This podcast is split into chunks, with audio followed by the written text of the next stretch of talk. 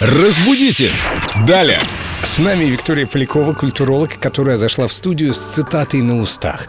«Быть можно дельным человеком и думать о красе ногтей». Кстати, вот эти все бровки, ноготки – это очень актуальная тема для русского языка. Для русской женщины. Вика, привет, ты из салона только что. Привет, ребят. Ну, Ам, ам, френч, потрясающий. В такое время из какого салона?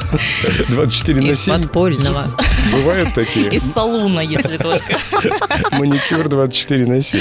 Да, Онегин – прекрасное произведение, из которого, собственно говоря, и есть эта цитата.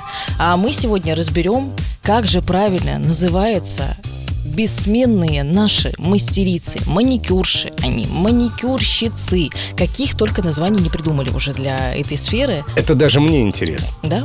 Ну, вот как обратиться к девушке этой профессии? По имени, как вариант.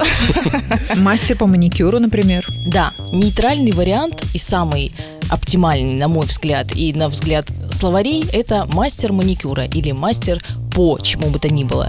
Маникюрщица – это самый, конечно, неприемлемый, его нет ни в словарях, нигде, его лучше не использовать никогда. Но, кстати говоря, маникюрша есть в словарях, но, если честно, вот мне, например, как-то режет слух это Да и слово. как-то убавляет профессионализма, мне да, кажется. ну как-то вот умаляет Может быть, достоинство этого мастера. Это просто разные стили маникюра, мастер по маникюру и маникюрша. В Немножко разных разный- районах города. Разный стилистический подход. Мне все же больше нравится фея ноготочков или мастер по маникюру. Ну, Эксперт по гоготкам. А, г- гоготкам? Эксперт по гоготкам. Это я. Лена Денисова.